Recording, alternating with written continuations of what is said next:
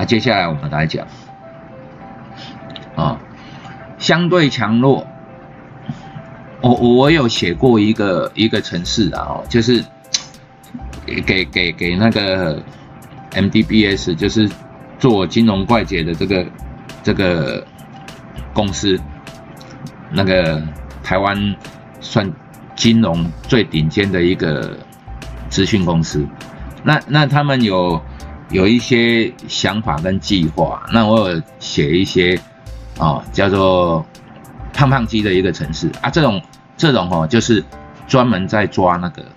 相对强弱的一个概念。好，那我有给他们啊送，把这城市送给他们做做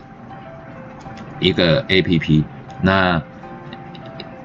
后续怎样我不大清楚了，这还要追踪哦。那个他说相对强弱，许多研究基本面的分析师，技术分析不过就是买进相对价格。强度最强的，有些认为呢，技术面就是买进高动能的股票，这两个方法都不正确。哎，各位哦，注意一下，就是说，所谓相对强弱，哦譬如说哈，你现在什么东西最强？哦，防疫概念股啊，一走好几倍哦啊，再来就是 IC 设计哦，最近呢又有一些奇奇怪怪的东西，譬如说旅游哦，这一个大反弹，这三个月涨最多的哦。旅游也是其中之一哦，所以一个一个相对强弱啊，它通常是短期的，哈，它不是一个大长期的，它可能就是相对强弱，相对强三个月到半年，哦，譬如说防疫概念股就相对强很久嘛，那最近又开始慢慢转弱了，哦，这种东西就是说，当我们资金要放在哪里的时候，是最有利润的，啊，就是一定要买。相对最强的，我们做交易哦，不一定是哦，我一个点进去，一个点出来，那你用这种思考，你是在做交易哦。可是你如果是做部位管理的思维的话，就是我现在所有的钱应该放在哪一个地方，它才会最赚钱哦，才能够钱滚钱啊。这种就是要用相对强弱去思考。那另外的就是买进高动能股票啊，就是会涨的股票哦。那有量的股票，它才具有高动能啊！这种高动能的股票，其实它就是超级强势股嘛。哦啊，这两种都对。然后他说这两个想法都不完全正确啊。那光买进最优秀的股票哈，某一些相对价格最强的是不够的。你应该买进正要向上突突破理想底部区，好，而且表现优于大盘的股票。啊，这这句话叫做什么？就是说哈，你要买进那种哈刚发动的啦，啊，不要买进那种哦已经很强的啦。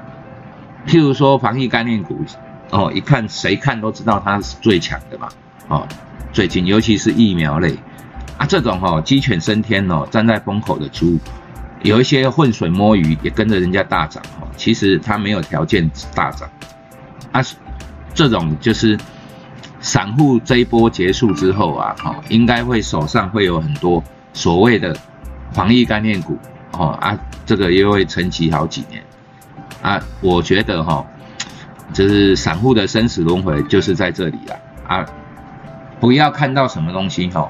永远去买最后一波。譬如说它大涨的时候你不敢买，人家跌下来你才去逢低接，啊，人家在逢低接就是人家在出货，啊，人家出完货就是在你手上，还炒什么？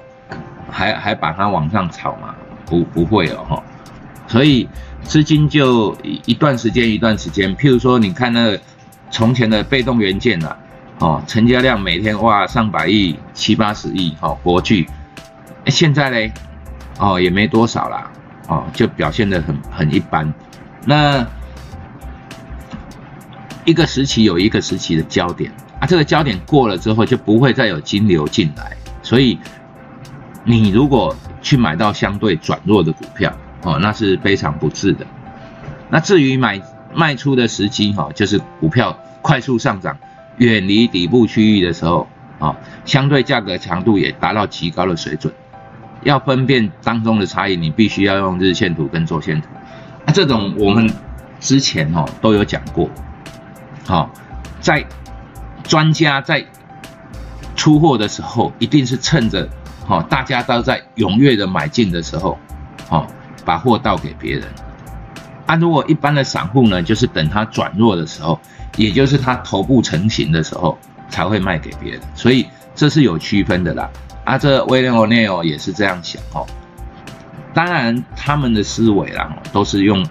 法人那种大部位的思维，好，远离底部。啊，其实如果你只有几张哦，市场随便一卖就不见了，这种东西就不需要说一定要要求自己把它那个大涨的时候才卖掉，因为你很可能又会错过了哈很多东西，譬如说啊，这个是最近哈。心里面很干的一个那个股票，就是合一，好啊啊这种东西，你如果能够涨涨涨涨急涨哈，能够卖在两百五或两百六哦，或者是这一波拉上来，你能够卖在两百七、两百八，甚至三百，哇，你都拍拍手。结果多了四天哈，多了快一倍哦哈，两百多块一直到接近五百块、四百七，所以。就几天而已哈，哎，价格差一倍，啊，这种东西基本上啊哈，就是说卖呢卖在急拉喷出的时候，啊，你不管什么价格都比现在还好，或者是就在这附近了，没什么好万谈的。但是是现在跌停下来之后才知道没什么好万谈的。当下两百出头，这里两百多块，这里卖掉的，好看到。四字头快五字头的时候，哦，心里面哈就很叉叉叉叉哈，这种东西我觉得像合一这种喷出，我们永远都不知道它的高点会落在哪里啊。可是呢，我们就是有一个操作策略，当它喷出的时候，赶紧赶紧给它。可是它有好几段喷出，我们根本不知道我们要给在哪一段，哦，所以那种。喷出呢就丢给人家，这种也是个废话啦，因为它可能真正超级强势股，像合一这种，连续好几波，哈，你任何时机卖掉，你都是会后悔的啊。像这种哦，就是呃，法人才需要拉出去的时候给人家，但是呢，散户不一定，因为你就算现在是跌停在三百块，也比你之前。任何哈，只有这两个礼拜这一块区域以外，任何一个点都来得高，所以不需要急着卖，啊，那做得到做不到是一回事啊，但是理论上是这样。那接下来是我们来讲一个哈，股市绝佳的机会，不熟悉且较新的股票。所谓股市绝佳的机会，就是他买的基本上这一本书也是在讲超级强势股的一种概念。那超级强势股一旦涉及了，你不能是全指股，因为全指股通常不会成为超级强势股，也就是龙头股基本上比较少。可是有没有？还是有，譬如说哦，苹果，它后来从二零零四之后，从那个 iPad，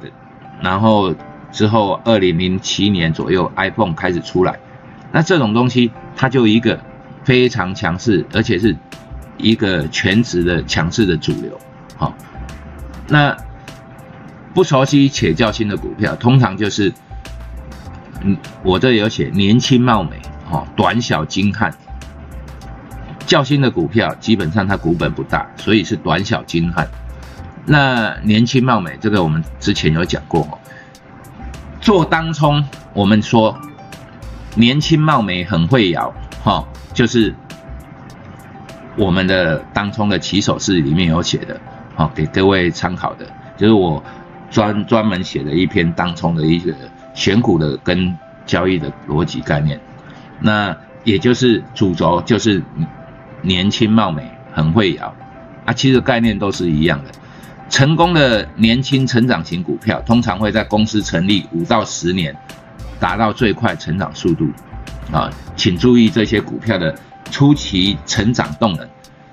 啊，其实这个初期成长动能哦，有一种概念，就是新的股票出来，法人根本不知道。那法人通常会观察一阵子。那这一些股票呢，如果说，哎，五年到十年，经过了五年以后，啊，做的公司治理的还不错，那绩效还不错，那就会有资金进入，有资金进入，他的钱会越来越多，然后就会开始，譬如说设备啦，或者是其他的人员挖角啦，这些东西给的薪资都会比较好啊，这种就会很正面循环的让他公司爆发。那爆发呢，法人就会注意到，哎，这间公司好像还不错，而且它有好几年的 record，就是财务报表的 record，他们必须要基本面也符合。所以，法人在进入的时候，通常就在五年到十年这之间。那我们要注意到，只有法人才具有真正强大的实力，足以推动，而且是长期的推动。股票呢，会锁在他们啊，现在是锁在吉宝了，啊，假装是锁在保险箱里面，是不会卖的。所以，只有。筹码被收走了以后，流动手流通性的筹码很不足的时候，那这一只股票就会有大涨的那种条件。